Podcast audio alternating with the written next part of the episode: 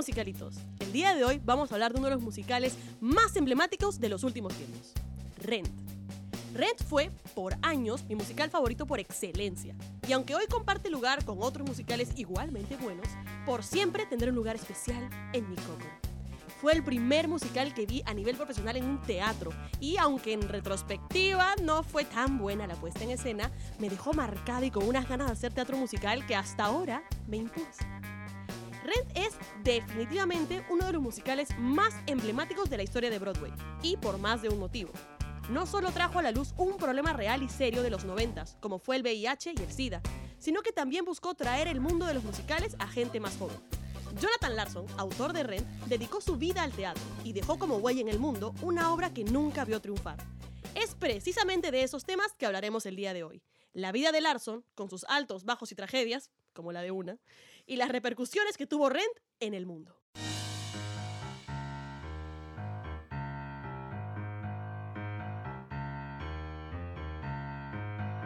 Yo soy Marne y el día de hoy estoy a cargo de moderar el quinto episodio de Mucha Mierda, el podcast de musicalitos.com. Es toda una dicha estar hablando, por fin, de esta obra maestra. Pero antes de continuar, quisiera presentar a mis compañeros. Con ustedes, Riga Roots, Hola, ¿cómo están? Luto Bar Hola, buenas. y nuevamente desde Nueva York, cagándose de frío, Lu Caballero. Hola. Y ahora sí, comencemos. Vamos a hablarles de musicales y analizarlos muy bien. Datos curiosos, muchas teorías y cosas random también. Mucha mierda. En este primer bloque vamos a conversar un poco sobre la vida de Jonathan Larson, escritor y compositor de Rent. Nació el 4 de febrero, ¿de qué año? No sé, no lo puse en la lista. A ver, alguien averígüelo y después lo decimos. Nació el 4 de febrero en White Plains, Nueva York. Desde que era pequeño, supo que el arte era su camino y pasó su infancia entre clubs de teatro y lecciones de música. Tocaba la tuba en secundaria. Estaba en la banda, como yo, ¿ven? Está- estamos conectadas, la Larson y yo. E ingresó a la Universidad de Adelphi en Garden City. Al graduarse quiso ser actor, pero un maestro le dijo que se dedicara a la composición. ¿Quién fue ese gran sabio? Dirás tú. Steven fucking Sondheim. Stephen. Stephen, Stephen. Y si la Stephen Sondheim te dice algo, tú le haces caso nomás. Tú le haces caso. Lo haces. Y no era gratuito su consejo. Larson había ganado una serie de premios por sus trabajos como compositor que vaticinaban el éxito que vendría luego. Pero para eso falta. Larson no la pasó muy bien luego de dejar la universidad. Como todos, creo. Se mudó a un pequeño departamento y por nueve años fue, de lunes a viernes, mesero. Y al fin de semana se volvía compositor. La primera producción grande en la que comenzó a trabajar fue un musical que se llamaba Suburbia. Lo trabajó del 83 hasta el 90. Y si no han escuchado nunca de él, es porque nunca tuvo mucho éxito, lo cual es muy triste si te pones a pensar que trabajó siete años en ese musical, que estaba inspirado en 1984 del señor George Orwell. muy bien, al- algo saben. Del señor George, efectivamente. Aunque nunca le dieron el permiso oficial para decir que era así. Ganó el premio Richard Rogers y ganó un financiamiento para hacer el montaje. Y de hecho lo montaron un par de fechas, pero ahí quedó. Y yo creo que en parte fue ese sufrimiento el que lo ayudó después a hacer Rent. Sobre esto, espero, espero que esto sí lo sepan, ¿ah? que en el 91 terminó de hacer una obra, un musical, un monólogo musical, ¿no? Este, autobiográfico que se llamaba Tic Tic Boom. Boom. muy bien, My gracias. ass. Me encantó que todos los booms fueron a tiempo de tic tic boom boom boom boom, boom. Que primero se llamaba 30 slash 90 y luego se llamó Boho Days. A ver, ustedes, ¿qué me pueden contar? ¿Qué saben de esta...? Bueno, sobre Tic Tic Boom, eh, Larson lo escribió como un monólogo, ¿no? Pero un monólogo musical. Pero eventualmente, después de que Larson ya había fallecido, este proyecto fue retomado y se compuso ya no como un monólogo musical, sino como un musical completo y fue puesto en escena. Llegó a tener bastante éxito, particularmente en Inglaterra, en el Reino Unido.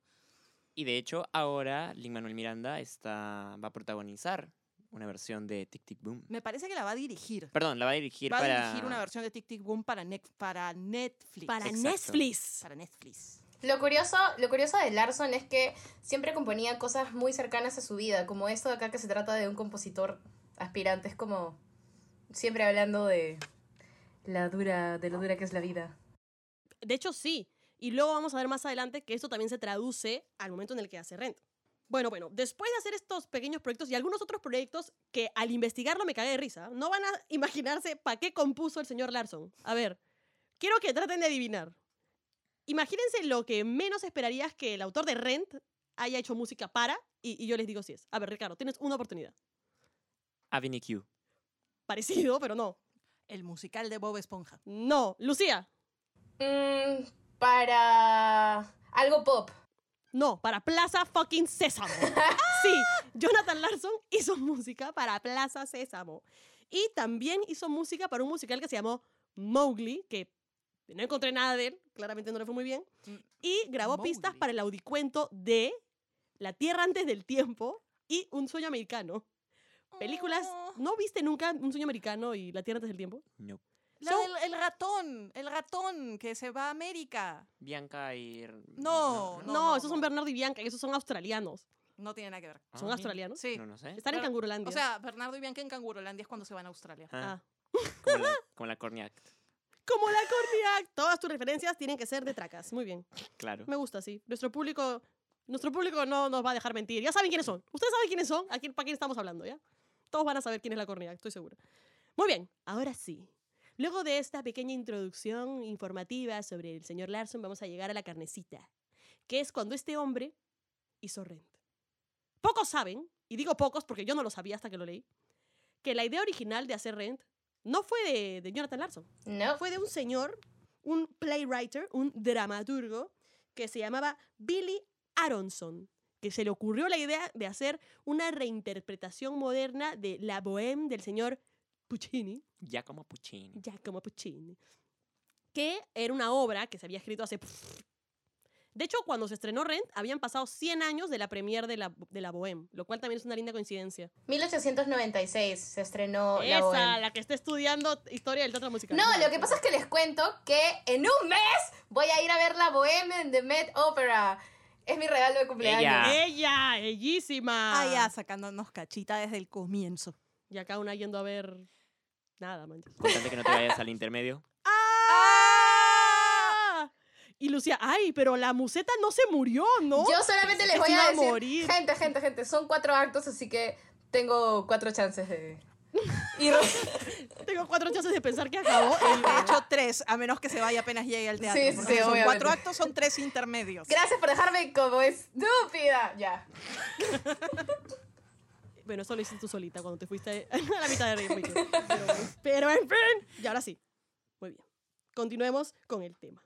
El señor Aronson contactó con la gente involucrada en teatro musical y lo contactaron con este loquito de Jonathan Larson. Y bueno, Larson comenzó a, a- a sentirse conectado al proyecto, que de hecho, esto tampoco lo sabía, ahora lo sé, sé más que ayer, que originalmente iban a localizar Rent en el Upper East Side, así en- en- de una zona pituca. La idea era que los personajes fueran de esta zona medio high society. O sea, Gossip Girl. Básicamente, Gossip Girl, pero Rent, ¿no? Gossip Girl en el musical. Oye, buena Oye. idea. Lo oíste primero en musicalitas.com. Lago. Estamos con las ideas para musicales. Bueno, ya. Mi hermana, la Jonathan, eh, se le ocurrió que sería más entretenido, más aterrizado, más, ¿cómo decirlo? Tendría Con más carnecita. con más carnecita y más apropiado, porque si lo piensas, en la Bohème se están muriendo de hambre, quemando sus De obras. tuberculosis.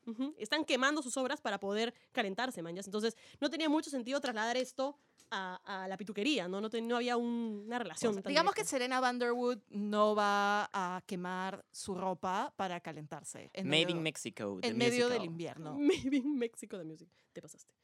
Bueno, y entonces Larson, que de hecho, como estábamos diciendo, no lo estaba pasando tan bien, vivía en un depas del culo, enanito, no tenía ni de dónde caerse muerto, trabajaba como mesero mientras trataba de financiar sus estudios, trataba de financiar sus proyectos, que siete años tratando de hacer su- Superbia. Superbia, ni siquiera me acuerdo. Suburbia. Suburbia. De hecho, un dato interesante sobre eso es que Ah, ahora sí tiene datos esa, interesantes. esa idea de tener que tirar las llaves por la ventana porque no había cómo comunicarse con él y que la gente que iba a su casa tenía que llamar desde el teléfono público es de la vida de Larson. Es real, sí, sí. Vaya. Porque era tan mierda su edificio que no tenía intercomunicador. Entonces la gente, ¡Johnny! ¡Ay, Johnny! ¡Tira la Tenían que- llave! Tenían que llamar por el teléfono público, o como se dice vulgarmente aquí, el ring. Que ya no encuentran ni No, siquiera... Ya no hay ring, ya. Ya no hay. No hay rings O sea, yo soy señora y ya no hay 1980. ring, No, pues señora, pero espera que... No importa. Ya. Lo importante es que mi hermana, la Jonathan, dijo, oye, pero hagámoslo sobre la gente de esta zona, manches, que de hecho al final no fue sobre su zona, sino sobre Alphabet City, pero era más o menos el mismo, la misma cuestión. Entonces él comenzó a encariñarse cada vez más con el proyecto hasta que un día finalmente le dijo a Billy, oye Billy, sincerémonos, ¿ya? Quiero que este proyecto sea mío y quiero hacerlo mío, quiero hacerle el amor a este musical. Ok. Y Billy le dijo, "Mm, está bien, ya, pero cuando llegue a Broadway me das, me das parte de la plata. Con eso, o sea, si tú buscas a Billy Aronson, ya no hizo nada más en su vida. De hecho, hasta el día de hoy debe estar viendo de las regalías de renta. La debe estar pasando bomba, mi hermana la Billy. Seguro. Mm. Y entonces, así fue que Larson comenzó a trabajar en Rent. ¿Qué me pueden comentar? ¿Qué conocen? ¿Qué saben sobre estas primeras exploraciones rentianas? Bueno, de hecho, el, el musical está basado, como mencionábamos antes, en gran medida en las experiencias de Jonathan como un artista muriéndose de hambre, ¿no? Entonces, no solamente esto de, de la llave, sino también el hecho de no tener electricidad, de jalarla de otro lado, de, qué sé yo, no tener calefacción, todas esas eran cosas que él había vivido y experimentado y que no solían colocarse en los escenarios de Broadway. O sea, de hecho, hasta ese punto, eh, los shows de Broadway en gran medida lo que representaban era la vida de lo, del 1%. En, en muchos de los musicales. Entonces, él, él le dio la vuelta a esto poniendo sus propias vivencias en el musical. ¿Lu? Sí, eh, lo que yo quería decir es que lo curioso es que la obra pasó del Upper East a- al East Village, que es en el sur, y supuestamente esa era como una zona donde había esta, donde vivía esta gente que la estaba sufriendo, pero lo curioso es que ahora esa zona es súper trendy, es súper trendy, es como la zona más nice. Obvio, es como Barranco. Sí, pues, así, bohemio. súper bohemio, puros sitios de tatuajes así, súper cool, la comida internacional, es como súper lindo, la verdad. Y él vivía en esa zona. Entonces, de nuevo regresamos a esta idea de que Larson le gusta como insertar un montón de esas cosas de su vida. Y creo que por eso es que se relacionó tanto con la Bohème, porque si se dan cuenta, bueno, vamos a hablar de eso, ¿no? Pero las relaciones que tiene Rent con la Bohème también son bastante relacionadas a la propia vida de Larson, lo cual es muy curioso y meta al mismo tiempo. De hecho, sorprende que, ya hemos hablado, la idea original no fue de él, pero los dioses del teatro musical decidieron que Larson fuera el precursor de ese proyecto y al final no habría Rent si no hubiera Larson. O sea, yo no creo que nadie más podría haber escrito una obra remotamente semejante, porque él escribió a través de las vivencias de alguien que de verdad, como dice Lu, la había peleado y la había pasado para la mismísima mierda misma. Es más, la obra ni siquiera se llamaría Rent si no fuera por Larson, porque Aronson no quería que se llame Rent y ahí fue cuando empezaron a darse cuenta también de que no estaban yendo por la misma dirección con la obra y decidieron separarse, porque Larson insistía en que se debía llamar Rent. Sí, porque además rent, no solamente por el tema de la renta, sino porque rent tiene cierto significado que también significa alguien que está torn apart. No sé cómo Ujú. decir eso en español. Sí. Que está como Roto. dividido, que está como roto, que está como todos aquí nosotros, hecho mierda. Pero sí, sí, o sea, esa es una de las cosas que realmente marcó el hecho de que el proyecto al final iba a ser más de Larson que de cualquier otra persona. O sea, realmente estaba su vida ahí plasmada. Otra coincidencia muy chévere, que otra cosa que adaptó mi hermano Jonathan, fue en el personaje de Maureen, porque él de hecho salió con una chica que le sacaba la vuelta todo el tiempo y que eventualmente lo dejó por una mujer. sí. Esa historia es real.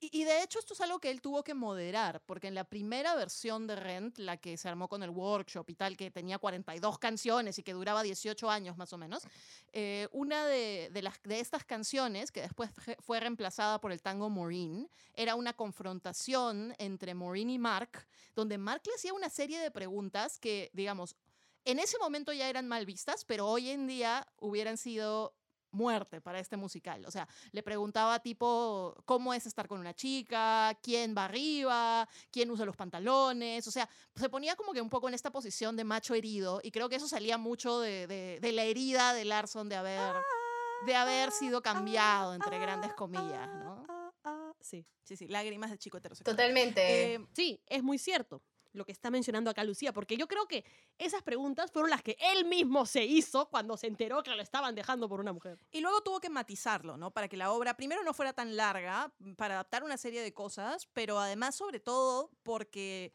digamos, creo que esa es una de esas cosas que tú escribes en el momento en el que estás herido y luego la vuelves a escuchar y dices, mmm, Quizás suena un poco tóxico. levemente. levemente tóxico, mi amigo.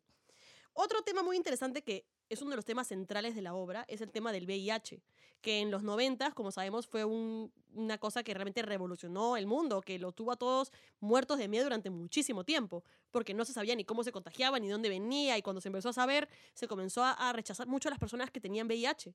Y sobre todo a la comunidad LGBTQ. Exacto, porque fueron los primeros afectados por el tema de, la- de- de que no usaban protección al momento de tener relaciones sexuales y contagios mayores y bla, bla, bla, todas las huevadas que ya sabemos, pero en ese momento se comenzó a ver como una enfermedad de los gays. Y hay, hay esta película que sale Sheldon, que sale el que hace de Sheldon, que es un chico, ¿cómo se llama? Corazón Normal, ¿puede ser? Sí.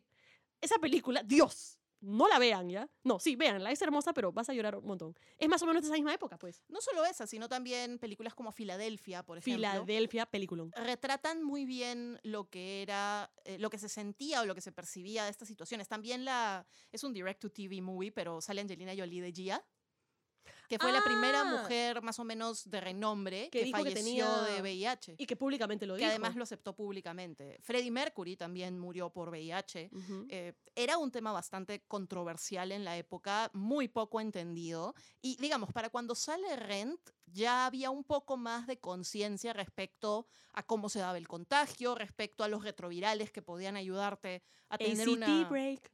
a tener una vida más o menos normal dentro de todo, pero se mantenía mucho este miedo y sobre todo el tabú de hablar de estos temas. Exacto. Y Larson dijo, jódanse todos, lo voy a poner en un fucking musical. Una de las cosas que Larson le llegó al shopping center fue que, al shopping, al, al pincho, le- no le importó. Me juzgaron por mí. ¿Quién No, te yo te juzgó? entendí. Gracias. Nadie te juzgó. Tú Perdón. solita te juzgaste. Sí, Me-. Me, juzgué yo sola. Pensé que había superado esto. Ya bueno, una de las cosas que a Larson le valió verga fue que hasta ese momento creo que había una prohibición tácita de qué temas se pueden tocar o no en musicales, ¿no? Porque si bien había temas fuertes, como por ejemplo West Side Story, que había el tema de la migración y todo eso, siempre se trataba superficialmente y lo más importante era al final el romance y todas estas cosas más idílicas. Aparte del espectáculo que montaban, porque West Side Story es todo una parafernalia Exacto. inmensa, ¿no? Incluso en West Side Story, para hacer la conexión o más bien la comparación, tú puedes ver, por ejemplo, que la pelea de los Sharks, o sea, cuando los Sharks pelean contra los, ay, ¿cómo se llamaban los otros? Eh, cuando las pandillas se enfrentan, es una coreografía, o sea, Exacto. Es un baile. Entonces, un poco que le quitas lo, eh, le vas limando las asperezas al tema, ¿no? Puede ser un tema controversial, un tema fuerte, pero le limas las asperezas. Larson no hizo eso.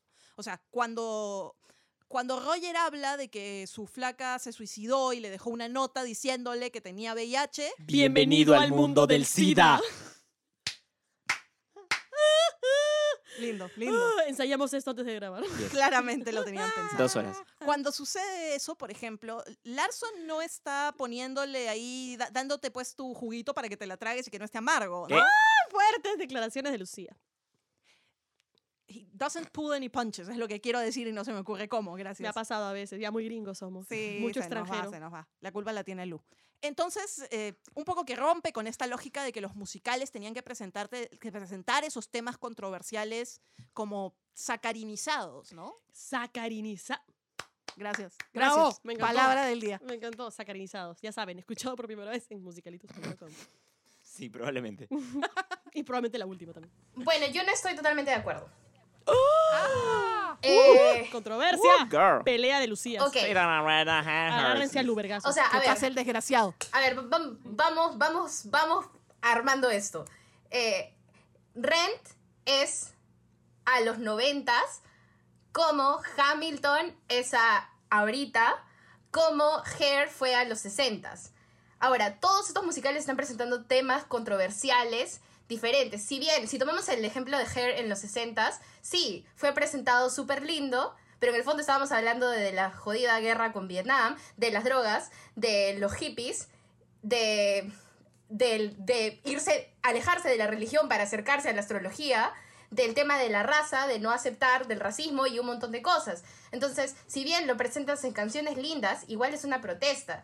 Esto de presentarlo en canciones lindas es la forma de llegar al público. ¿Por qué? Porque Broadway en, sus inicios era lo que llamamos ahora nosotros la cultura pop. Broadway era lo pop, Broadway era lo que se escuchaba en la radio. Y luego se fue alejando de eso cuando apareció la radio y apareció todo, pero antes cuando no había nada, esa era la forma. Y originalmente lo que hace Broadway es entrega mensajes de esa forma para que el público los pueda digerir. Porque si tú cuentas una historia así como, eh, no, no lo digieres nunca. Ahora, sí estoy de acuerdo en que tienes que decir las cosas de forma más directa, lo cual sí sucede con Rent. Y si se dan cuenta, a partir de ahí, como que los musicales se vuelven cada vez más reales y menos Más show. Exacto. Pero si te das cuenta, en el fondo, igual, igual es un show. O sea, hay dos tipos de personas: las que van y ven los musicales y dicen, ¡ay, qué bonito! Y se van y no entendieron ni un carajo. Y las otro grupo de personas, o sea, nosotros y toda nuestra comunidad que amamos, que entienden lo que hay detrás de todo esto. Así que, sí y no. grupo. Que se va en el intermedio. Nunca va a parar, este chongo va a seguir por siempre. No debí decir eso, por favor. Nuestros oyentes Por fieles. favor, oyentes, este, por favor. Rasek, tú que siempre compartes el, el podcast, saludos a Rasek. Él, él ya sabe el chongo, él sabe el chongo. Hagan un pedido para que dejen de hacerme bullying, por favor. Nunca pararemos. Nunca. Pero yo creo que Lu tiene razón. El- los objetivos de los musicales de Broadway creo que son compartidos por el teatro y por todas las expresiones El fin último del teatro es la transformación de la sociedad. Eso Yes. mi profe David Carrillo. Exacto. Entonces, puedes hacerlo de distintas formas. Lo, en lo que Rent cambia y sí significa, digamos, una especie de transformación al interior de propia comunidad de, la propia comunidad de Broadway es en, es en el sentido de ser más expreso respecto a aquello que estás diciendo, más explícito. Más Sobre crudo. La palabra creo que es crudo. Eso. Es como, ahí está. Bueno, bueno, bueno. Pero eso vamos a hablar más allá en el siguiente bloque. Cerremos este bloque contando una bella y hermosa y triste anécdota. Bueno, en realidad dos. Como muchos saben, sobre todo los que amamos Rent, el señor Larson nunca vio su producción triunfar. De hecho, estuvo vivo para las presentaciones como que internas para prensa y supo que la gente más o menos le estaba gustando, pero para la primera presentación de gente que había pagado su entrada, el día antes se murió. Le dio un aneurisma y se murió un día antes. Me parece que fue cardíaco el asunto. Es- No, fue fue un una aneurisma aórtico. Aórtico. Ah. No sé si se dice así. Sí. Aórtico, ar- au- ¿sí? Aórtico. Ah, mira, qué culta soy, no lo sabía. Pero sí, falleció un, un día casual, o sea, horrible. Nunca vio a Ren triunfar, nunca vio que se hizo una película, nunca vio que ganó Tony a Mejor Musical, que lo recibió su hermana. El Pulitzer también. Ganó el Pulitzer a Drama también, y póstumamente, evidentemente. Y claramente las obras que nos habían, hubiéramos perdido, o que nos hemos perdido, que quizás que podría haber hecho, él, claro. Pero, por ejemplo, ah, pero antes de hablar de eso, de hecho, eh, la primera función de Rent que se hizo, la iban a hacer solamente una lectura dramatizada. Entonces pusieron la mesa y estaban leyendo, no estaban ni siquiera en vestuario. Hicieron todo así por respeto a Larson, no por luto, hasta que llegó la Vivo-M y cuando empezaron a cantar la Vivo-M, la música los poseyó y terminaron haciendo la Vivo-M tal cual en la mesa y a partir de ahí hicieron la obra, aunque sin vestuarios, como la habían ensayado. Y cuando acabó, la gente aplaudió hasta que no les quedaron manos. Hubo un breve silencio y alguien gritó, ¡Gracias, Jonathan Larson! Y la gente... Sí, Qué feeling. Qué feeling. sí, obvio. Incluso obvio. fue un poco de un singalong, porque mucha de la gente que iba a esas presentaciones originales era la que ya conocía la obra. Entonces, en esa ocasión, cuando empieza la vivo, en muchas de las personas que ya conocían un poco de la letra, empezaron también a participar de, de la canción. Qué sweet, qué hermoso. Sí, de hecho fue un momento muy, muy fuerte. La y familia muy de Larson bello. estaba ahí. Y de hecho, a ellos les consultaron si podían igual hacer el musical a pesar de que Larson había muerto. Y ellos dijeron, es lo que Jonathan hubiera querido, manjas. Él que se estuvo trabajando siete años en un musical que nunca estrenó, realmente que se quisieran, o sea, realmente creen que hubiera querido que su muerte impidiera que su musical viera la luz de ninguna manera. El show debe continuar. Y de hecho, hay algo que yo creo, y que quizás suena un poco cruel, pero creo que si Larson no hubiera muerto un día antes de estrenar Rent, de repente el musical no hubiera tenido tanto revuelo. Porque creo que en parte fue esta triste historia la que hizo que los medios comenzaran a llamar mucho la atención sobre el musical. Comenzaron a publicar un montón de notas sobre gran musical estrenado, autor murió un día antes, y la gente, ay, Dios mío, qué triste. Y fueron a verlo, y de hecho, una vez que lo vieron ya, la genialidad propia del musical tomó su rumbo. De hecho, eso es algo que es muy cierto para todas las expresiones artísticas. ¿no? Generalmente la muerte del autor genera un interés mayor en sus obras. ya, Pensemos bueno, en- ¿quién de acá se va a matar para que el podcast de- despegue? Ricardo. ok. Pensemos, por ejemplo, en Vincent Van Gogh, que no tuvo ningún éxito en vida, que murió en la pobreza, mantenido por su hermano, y que cuando, después de muerto recién, su obra es apreciada y su muerte también se convierte en parte de su obra. Creo que ahí nace un poco la mística de Rent. Muy bien, ahora nos vamos al segundo bloque donde veremos un poco de las repercusiones y el legado que dejó Rent en Broadway y en el mundo. Bienvenidos de vuelta a su podcast favorito, Mucha Mierda. Aquí estamos hablando sobre el mejor musical del mundo. Bueno, no es el mejor, pero es uno de los mejores, a mi parecer, humilde. Rent, de Jonathan Larson.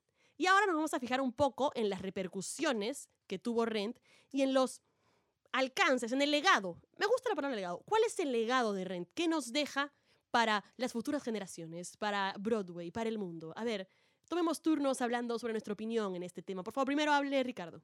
Creo que, como ya lo dije en algún podcast pasado, no me acuerdo cuál, porque ya son varios, em, Rent ha sido una de las mayores inspiraciones de Lin-Manuel Miranda para su vida como compositor y creo que ha dejado como un gran, una gran marca en, en el mundo y en la vida, ¿no? Porque como justamente decía Lucía, eh, Rent fue en su época lo que Hamilton es ahora, ¿no? Hablar de un tema revolucionario. y a través de la música contemporánea, ¿no? Que esa fue una de las cosas que Larson se propuso hacer con su musical al querer hacerlo una ópera rock, era que fuera una música que se acercara un poco más a los jóvenes, porque si bien obviamente siempre ha habido jóvenes interesados en Broadway, creo que en ese momento no era como ahora, que la chivolada está apasionada, como por ejemplo ahora están con Hamilton, que la gente no puede más. Creo que lo mismo fue Rent en su momento. Fue una expresión joven en el teatro musical que llevó un montón de personas que de hecho había gente que acampaba para conseguir las entradas a Rent en, en esos momentos. Sí, como sí, en sí. Hamilton. Sí, sí, sí. Tal cual. Es un poco devolverle Broadway al mainstream también, ¿no? Como decía Lu, en un inicio Broadway era el, el espectáculo del pueblo, pero se había convertido en otra cosa. Y, y parte, creo, de- del logro de Rent es el, ese renovado interés por parte de personas que normalmente no se interesaban en musicales. Ujú. Que creo que es lo mismo que está haciendo Hamilton ahora. Eh, yo creo que uno de los aportes principales de Rent es darle este espacio tan directo a lo que es la comunidad LGTB. ¿Por qué? Porque, a ver, tenemos dos personajes, tenemos una relación de dos mujeres que todos queremos que funcione. O sea, todos estando en el público, estamos como que, sí, que funcione, manjas. Y, y aparte, algo que dijeron en los comentarios, o sea, lo que dijeron los críticos de la época, fue que les llamó muchísima la atención que los personajes de Angel y Collins tuvieran una visión positiva de la vida. Sí, claro, a pesar de la, de la enfermedad. Exactamente. Y o sea, y es... Dale, Lu. No, continúa, hermana. Gracias. ¿Cuánto, ¿Cuánta cuán- educación cuánta en este educación hay entre nosotras dos? ¡Fuera mierda! Gracias. Ricardo. Tenía que pasar una vez. Todavía no nos había mandado a la mierda en este, en este podcast. Tenía que pasar una vez. No, lo que yo quería decir es que además cuando tú ves el dolor de Colin sobre lo que sucede con Angel, todos nos podemos relacionar en gran medida con ese dolor. Todos nos podemos relacionar con esta relación bonita que había ido progresando. Quizá un poco rápido, pero creo que en Broadway siempre las relaciones son así, Exactamente. ¿no? O sea, que- Bueno, en el cine también. ajá. No, pero nada le gana a West Side Story, weón. María. Oye, no, ya. Nada, nada le gana a Marius y a Cosette que se conocen a través de una reja, una reja, dos cartas. y es como que, ¡oh! ¡Ay, Dios mío! Y ahora dicen que una es rapidita, Dios mío. Perdón, una no, este, en general. No, gente. no, no, pero escúchame, estoy en desacuerdo. Pero, pero, espera, déjame terminar mi idea. Pero eh, a lo que voy es a que sí, era una relación entre dos hombres. Y además era un uno de ellos era un hombre con una expresión de género totalmente divergente. Pero todos sentimos ese dolor. O sea, no creo que haya nadie, bueno, habrá personas, pero el, digamos, el común denominador del ser humano con sentimientos y emociones que va a ver Rent, no sale de Rent diciendo, puta, qué bueno que se murió el cabro, ¿no? O sea... Eh, te calmas, te calmas. Pero sí, es muy cierto. Todos lloran cuando muere Angel. Sí. La señora homofóbica que va a misa todos los domingos, esa, se- te ha puesto que ver Rent y llora. Porque está tan bien construido el personaje de Angel que es como la bondad. No hay, no hay un, lo único cuestionable de Angel es que mató a un perro. A veces nos olvidamos de eso, ¿no? Mató un perro. Mató a un Bueno, perro. yo eh, le- les quiero contar algo. Hace como un mes fui a ver una producción off-off Broadway de Rent, que la ¿Qué dirigió... tan off es eso? Off, off, off, off. eh, bueno, Es- es ya en- estás en Nueva Jersey ya. no, no, no, es, fue en Queens, fue en Queens. eh, dirigida por Queens. mi profesora de actuación. Y había gente como así, bien como, uh, como dices tú, la señora homofóbica que va a misa los domingos. Y justo la señora Pilar se era, llama, era como Pilar, todos así, no podía más con Pili. su, con su, con su cre... Así era súper creída la señora. Y acabó la obra y todo el mundo ya se estaba yendo y la señora seguía llorando en su silla. O sea, literalmente yo me, me quería acercar y decirle, señor, está bien. O sea, ya todo el mundo sabe la historia. Yo no sé por qué te sorprendes. O sea, Y la señora llorando por cada vez que había hecho un la señora, homofóbico en la su señora vida, no podía más, literalmente estaba cerca a un, a un pilar y estaba como apoyada en el pilar, señora llorando. Pilar estaba apoyada en el pilar. Pili. La señora Pili no pudo más, pues. Es No que yo creo que cuando vio a Angel morir se acordó de todas las veces que le había insultado, que había insultado a, a un, a alguien gay, mañana en toda su vida, en sus comentarios, sus posts tóxicos en Facebook. Pero creo que eso es en gran medida uno de los efectos más bonitos que puede lograr el teatro. Y eso es una prueba fehaciente del poder que tiene Rent. El poder transformador, ¿no? De, de aproximarse a un tema así y generar cambio en quien lo está viendo. Ahora, o sea, hoy en día creo que tenemos, eh, el común denominador de la gente tiene bastante interiorizado el, el hecho de que la comunidad LGBT y la forma de amar de todos es igualmente válida, pero a comienzos de los 90 eso era todavía algo bastante, claro, bastante difícil de lograr. Y es gracioso hablar de eso en una comunidad como Broadway, en la que, desde siempre, no lo dudo, la mayor parte de la población ha sido conformada por gente de la comunidad LGTBIQ+. O sea, seamos honestos. Hoy por hoy también es muy, muy notorio y... ¡Ay, Dios mío! Ah, Perdón, es que han puesto a Lucía gigante en una pantalla y me dio miedo. Este, Soy Sheldon ahora. De nuevo. a Lucía, tengo miedo. Bueno, Rent tuvo un gran legado y yo creo que realmente es algo que hasta el día de hoy podemos ver sus repercusiones. ¿Por qué? Porque creo que ahora hay menos miedo de hacer musicales más a lo Rent, a mi parecer. Porque Rent no es un musical que tenga coreografías. Creo que hay muy pocos momentos que tendrán baile. El tango morín se La baila un Vivo M. ratito. Y La las coreografías M. que hay son como... Minimalistas, Exacto. mínimas. Claro, por ejemplo en Would You Light My Candle. Es un show que no es espectacular, no es como ir a ver West Side Story o como ir a ver Hair o como O ir a ver ver Billy Grease Elliot. o Billy Elliot que es pa, pa, pa, o a Chorus Line que está ta, ta, ta, baile baile baile. No, es más sobre la letra, sobre la canción, sobre los personajes y su peso.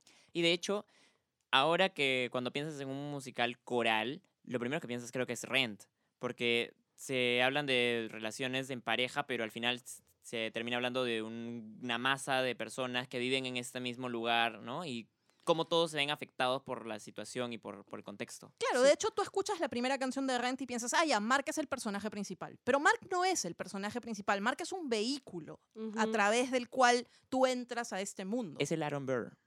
Mm, mm, mm. Mm. Quizá un poco, pero es el vehículo a través del cual tú entras a este mundo y conoces a todos estos otros personajes. Si te pones a pensar, Collins no es menos importante que Mark, eh, Maureen no es menos importante que Mark, incluso Joanne, que tiene bastante menos diálogo dentro de la obra, no es menos importante que Mark. Es un compendio, un ensamble de personajes que todos colaboran a esta historia donde se entrecruzan sus vidas. Y yo sostengo que no podría sacar ninguno de ellos. Sí, ninguno. Ninguno. Todos son fundamentales. Creo que porque representan a muchos arquetipos de personas que no se hayan visto antes en un escenario. Y dentro de todo, yo creo que Mark sirve como nuestro vehículo porque, bueno, dentro del grupo, digamos, es el más normal. Sí. O sea, dentro del grupo, ¿no? Es el más relacionable para alguien que no está dentro de ese mundo. Claro. salvando las distancias, es un poco como cuando ves Orange is the New Black y el personaje que los autores utilizan para que tú tomes interés por ese mundo que de repente puede sentirse súper lejano a ti. Es el, el personaje de Taylor Schilling. Ay, ¿cómo se llama? Dios mío. Piper. Piper, gracias. Tú ni siquiera ves la serie. Yo la he visto toda. ¿Ah, sí? Bueno, bueno, el personaje de Piper está ahí para ser tu puerta de entrada. Pero luego las historias de los otros personajes son las que toman mayor protagonismo. Mark funciona de la misma forma. O sea, dentro de todo es un hombre heterosexual blanco que Y judío. ajá. en este caso judío, Como que de, una.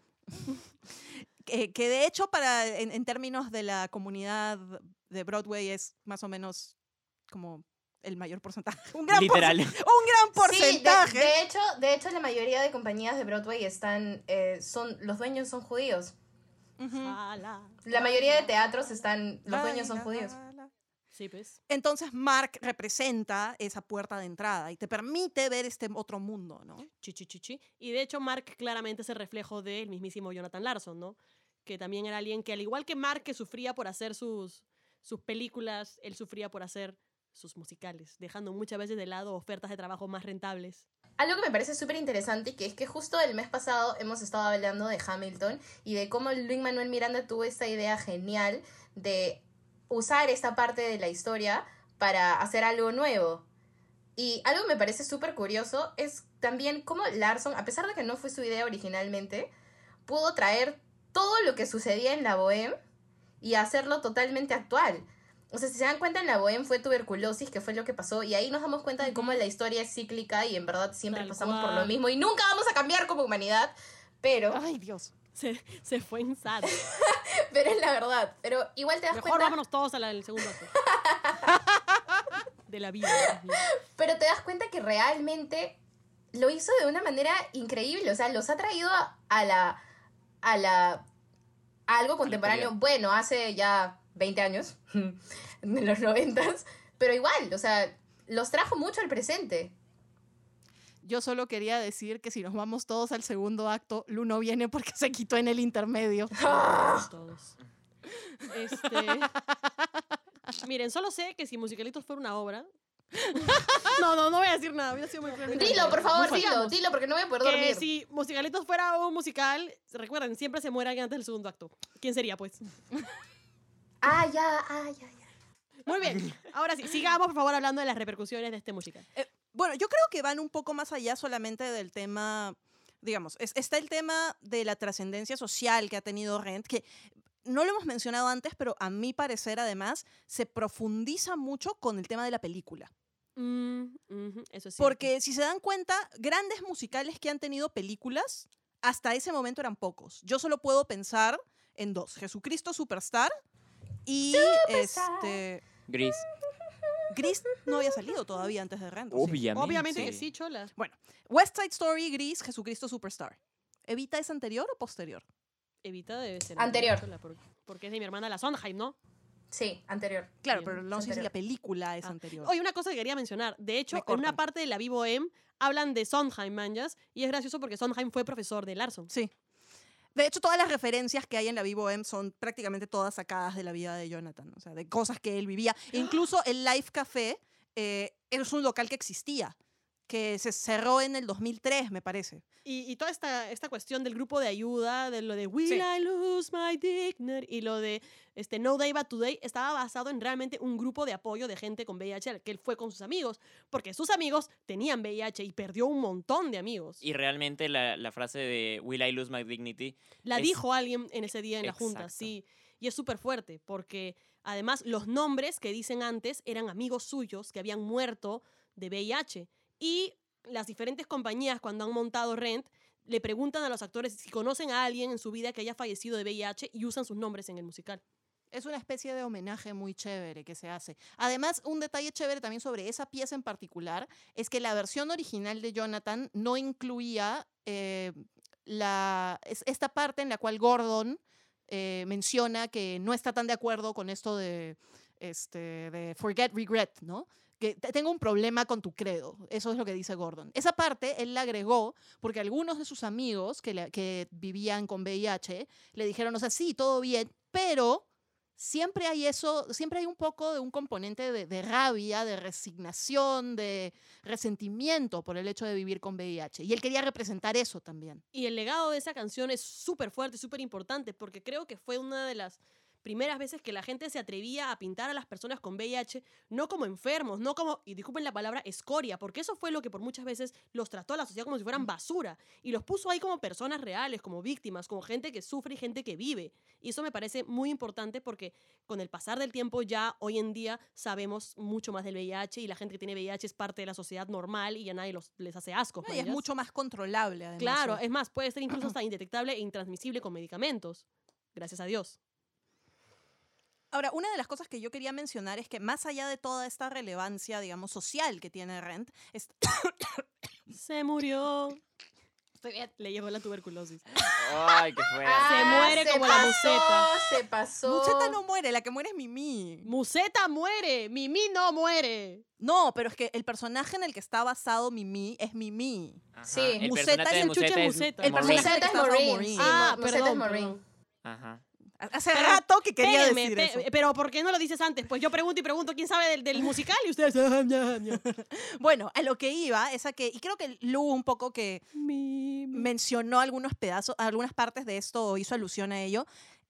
Rent no solamente cambia la sociedad, sino que también cambia la forma en la cual hacemos musicales, en gran medida. Yes. Eh, modifica el cómo vemos al musical y cómo se produce. Para mí el hecho, por ejemplo, yo no sé si es así en todas las presentaciones de Rent, obviamente no he tenido la oportunidad de verlo en Broadway, pero me acuerdo que una de las cosas que me pareció... Mi papá lo vio en Broadway con el elenco original. y no entendió ni una puta palabra. Buena. Hola papi, te quiero.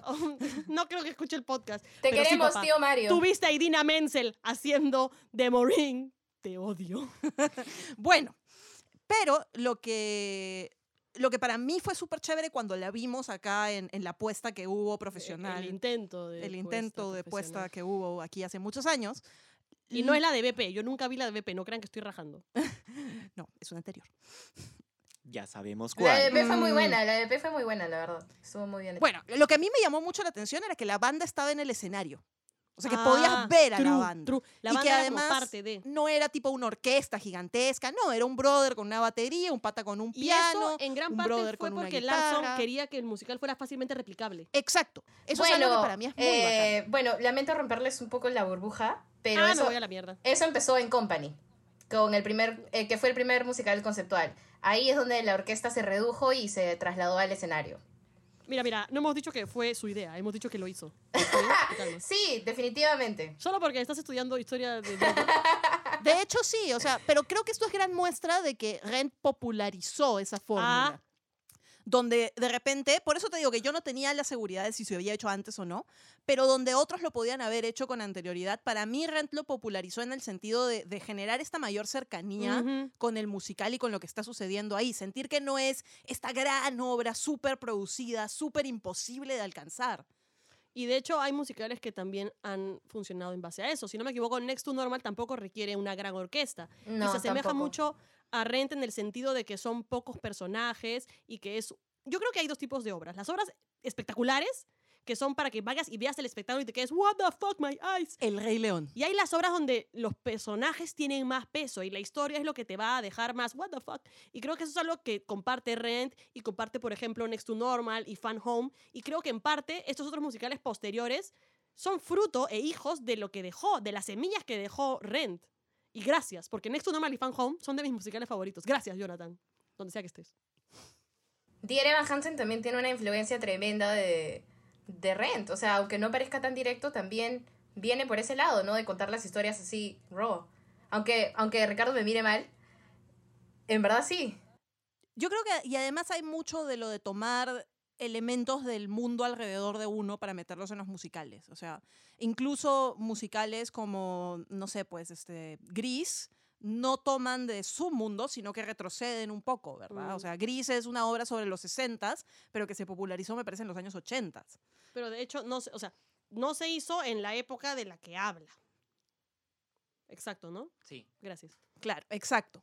Entonces, Rent tiene un poco esto de, de hablar del mundo a nuestro alrededor. Y yo creo que varios musicales, corríjame la señorita historiadora si me equivoco, pero es, es raro que se haga un musical, al menos hasta ese momento, que hablara de la época que estaba pasando. Por lo general se hacía del pasado o, o- o de basado en algún libro o lo que sea, ¿no? Bueno, lo que les mencioné antes, por ejemplo, un gran ejemplo de eso es Hair, que salió en los 60 y en ese momento estaba ocurriendo eso, esa revolución de, de querer rebelarse contra el sistema, dejarse el pelo largo, el, el- la paz, peace and love en vez de la guerra.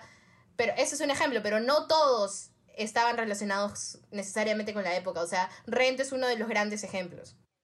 Y de hecho yo creo que, o sea, por cada época va a haber un gran musical disruptor, ¿no? Así como Exacto. fue Hair, así como fue Rent, y ahora por fin ha llegado su heredero, Hamilton.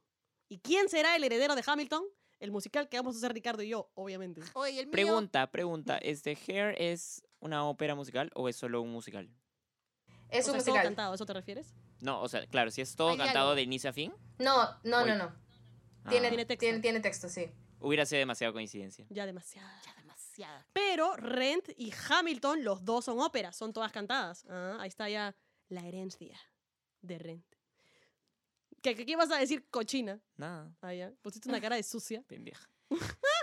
Y bueno, eh, en términos de cómo Rent afecta al, al mundo y a la sociedad, por lo menos para mí personalmente, y creo que vale la pena que, que mencionemos un poco qué es lo que nosotros sentimos respecto a ese musical o cuál ha sido nuestra experiencia con él. Rent fue el primer musical con el que yo me obsesioné. O sea, Suscribo, eso es realidad. pasé de Disney a Rent. Pasé de... De ahí encontró Wicked, pero primero fue Rent. Primero fue Rent. Pasé del jorobado de Notre Dame a Rent. Y además me acuerdo, y esto es un recuerdo bien gracioso, que en esa época no, era, no, no había YouTube ni siquiera, man. Yo me descargué la película y me descargué la Ares. grabación del último elenco que hubo de esa primera versión de Rent. De Ares. Con 35 virus, ¿no? Pero Sí, Y obviamente. un testigo de Jehová. Y me acuerdo que los veía y los veía y lo amaba. O sea, para mí fue, eso fue mi gran primer contacto con el mundo de los musicales. No, no, no. Te has olvidado de qué musical viste antes. El de Buffy la Cazavampiros. Pero eso ah, es bueno, otra pero historia. es un capítulo musical. Esa es otra historia. O sea, y también vi a Annie cuando era chiquita, pero no pero es no lo lo vimos mismo. en musical. Annie sí lo vimos en musical. Sí, lo que pasa es que tenía vagos cinco recuerdos. años. No, solo recuerdo que mi prima lloraba. Este, en fin. Bueno, yo quiero Yo decir, eh, esto, o sea, no, no, no tiene mucha relación con la influencia en mi vida, pero solamente quiero decir Claro. que yo conocí a Marte eh, en otro país. De hecho, la conocí acá en Estados Unidos, no la conocí en Perú. Y Sí, luego, después de un par de años, o sea, no supe nada más de Marte nunca, y luego después de un par de años fui a ver Rent, y de la nada la vi siendo Maureen y tipo no la reconocí y luego les toqué en Facebook y dije, porque en verdad lo hizo increíble y les toqué en Facebook y dije, ¿qué? Es Marne y todo lo demás es historia. Eh, sí, en efecto, yo tuve el honor de hacer Rent y de ser el personaje que siempre había querido ser, que era Maureen, que fue uno de los retos actorales más grandes que me he autoimpuesto. Lo logré a un 80%, quisiera hacerlo de nuevo para hacerlo a un 100%, pero realmente lo disfruté, a pesar de todo, lo disfruté muchísimo, porque Rent es un musical que cuando lo haces, cuando lo... No creo que, que no te lo pueden decir, tienes que experimentarlo. Rent es un musical cuyo montaje tienes que experimentar para realmente absorber y entender todo lo que puede implicar. Porque la primera pasada completa que hicimos, bueno, completa menos la última escena, porque a mi director le encantaba marcar la última escena el mismo día del estreno. Este, saludos, Gabriel. Te quiero, amigo. Este, y nada, pues, eh, es increíble. Hacer Rent realmente es, es hermoso. Fue una experiencia para mí dura, pero bellísima y que no cambiaría por nada, nada del proceso. Nada. Y quienes me conocen dirán nada. Y yo, ¿Nada? sí, ¿Nada? ¿De verdad? I ¿Nada? wouldn't change a fucking thing. Josema, tú y yo sabemos lo que atravesamos. Fuertes y unidas. Era, era, yo primero. Solo quiero decir, y esto sí va a ser breve, que toda la primera parte del monólogo que se acaba de mandar Marne me hizo acordar demasiado a cuando le preguntan a un jugador de fútbol qué pensó del partido. Nada, pues, este, profe. yo El creo 80%, realmente- el 100%. Mira, es que primero vas. Ricardo, por favor, tus últimas palabras. Eh, bueno, yo también, al igual que, que Lucía, vi a Marne haciendo Rent. Eh, la primera vez que veía Rent. Y sí, esa, ese taller montaje, esa muestra que vi, fue muy buena. eh, Se juntaron los astros, te juro. Sí. eh, y me, me encantó, me encantó el, toda la puesta en escena, cada personaje, cada interpretación, las canciones. Fue bravazo. Y creo que ese, ese Rent hizo en mí que yo quisiera formar parte de algún musical. Mira Eso me, me prendió como ahí el, El la bichito. chispa. Mm, lo Y prendió. de hecho, mi mejor amigo, que nunca había visto musicales hasta que vio Rent, se quedó shook. O sea, se quedó estúpida. Me acuerdo que me dijo que cuando muere Angel, él como que sentía que quería llorar y decía, puta, me voy a ver muy estúpido si empiezo a llorar. Y miró al costado y todos mis amigos que estaban en fila llorando, todos se- secándose la lágrima. Y Cuso, ¡ah, ya! Y empezó a llorar. Y me sorprendió porque al- a la semana o a los días veo la actividad de Cuso en Spotify y todo era Rent. Es como que se aprendió las canciones, le, encanta, le encanta Rent. Y es una de las cosas que me agradece haberle enseñado Rent. Mira tú. Bueno, yo solamente voy a decir que eh, Maureen es uno de mis dream roles. Hasta ahora no lo he podido hacer. Y sí, sí estoy un poco ardida por eso. Porque audicioné y no me lo dieron. Pero bueno. en fin. Este. Dios mío. eh, le he contado a todos mis profesores acá y todos me dicen, tú serías una excelente Maureen, así que supongo que algún día lo haré. Y, y voy a decir esto y, y quiero que lo tomen, sobre todo el público, porque ustedes sí me conocen, que se lo tomen de la mejor manera, pero yo, mi, mi acercamiento a la cultura LGTB fue, fue, o sea, lo más, lo más cercano que he tenido ha sido a través de los musicales. Yo creo que no estaría tan cercano a, a esta comunidad si no fuera por los musicales. Y en un inicio yo venía de una familia que es conservadora, que sí es abierta a todo, pero es conservadora y no tenía mucho contacto con todo esto. Y el hecho para mí de imaginar que Maureen, o sea, porque eso fue hace años, no ha sido ahora, que Maureen sea uno de mis dream roles, me acercó a un entendimiento mucho más profundo de todo lo que significa esto y me llevó a aceptar y a, a- tener un amor increíble por toda esa comunidad. Y obviamente Ah, ella es la banderada número uno, ¿ah? O sea, ella se no, mecha- se o mecha. sea, no, es que de verdad sí. O se sea, me echaba tanto que sus viejos le preguntaron, Lucía, ¿es lo que nos quieras decir? Y Lucía, no, papá. Ah, no, o sea, ¡Ya! no sé, o sea, realmente yo no, o sea, como les digo, en mi vida no tenía mucho contacto con todo esto y, y Que realmente... tú sepas. Bueno. No, Bueno. no, no vamos a publicar mi vida para el podcast, pero en fin. ¡Ah! Yo quería hacer un comentario que no hice. Y soy vende solita. Perdón, perdón. Este, Lucía, continúa, por favor. En fin, a lo que, lo, lo que, lo que quería decir era que Ren me llevó a entender, o sea, me llevó a realmente que, a que mi cerebro comprenda el nivel de aceptación y amor que yo había generado por esta comunidad. Y creo que eso me llevó un paso más hacia ser mejor persona, si siquiera lo puedo decir de esa forma. Así que para mí tiene un impacto tremendo. Asu. El legado de Rent es muy cierto. Yo creo que así como lo que le pasó a Lucía, a mucha gente que conoció Rent le debe haber pasado lo mismo, man, ¿ya? Porque a pesar de que estadísticamente hablando te hace cosas con un montón de personas gays en tu vida, muchas viven en secrecía. Porque secrecía es una palabra, ¿no? Sí, creo que sí. Gracias. Por Eh, lo menos en inglés es una palabra. Bueno, ya. Lo escucharon. Si, si, ella secreto, pudo, sí. si ella pudo decir una cosa desacarinizado, yo puedo decir en secrecía. Bueno, ya. eh, independientemente de eso, yo creo que eh, a través de Rent ya la gente como que comienza a verlo de otra forma, ¿no? Mucho más open, mucho más eh, está bien, mucho más es divertido. Y me parece eso que es gran parte del, del legado y lo que nos deja Jonathan Larson. Y con esto hemos terminado nuestro primer capítulo inspirado, no, nuestro primer capítulo dedicado a Rent. Muy bien, queridos musicalitos, eso es todo por ahora. Y recuerden siempre estar atentos a nuestra página y darle like a nuestros momazos porque los hago yo y necesito ese amor, por favor. ¿eh? Mi autoestima. Mi autoestima lo necesita. Y ya saben, pueden buscarme a mí en redes sociales como Marne Cortijo en Instagram y en Facebook. Yo soy Lantaris en Instagram con Z. Yo soy Rica Roots, arroba R-I-C-A-R-W-T-S. Y yo soy Blue Lupi, como el color más Lupi. Recuerden seguir a Musicalitos en las redes sociales también. En Facebook como arroba musicalitos, en Instagram como arroba musicalitos Perú y nuestra página web www.musicalitos.com. Por favor, vayan, que estamos pagando el dominio, que valga la pena. Nada de wix.com. No, no, no, el dominio, carajo. Somos gente decente, De bien. de bien. Yo la diseñé, por favor, vayan a verla. Está también linda. está también linda. necesita el amor, todos. Mi autoestima. Eso fue todo por hoy, musicalitos. Y ya saben, hasta entonces. ¡Mucha mierda! Mucha mierda. El podcast de musicalitos.com llegó gracias a Eclipse Producciones, conducido por Marne Cortijo. Mucha mierda es un podcast con fines educativos e informativos. Rent, así como todos los nombres y clips de audios relacionados a esta propiedad intelectual, son marcas registradas de sus respectivos titulares.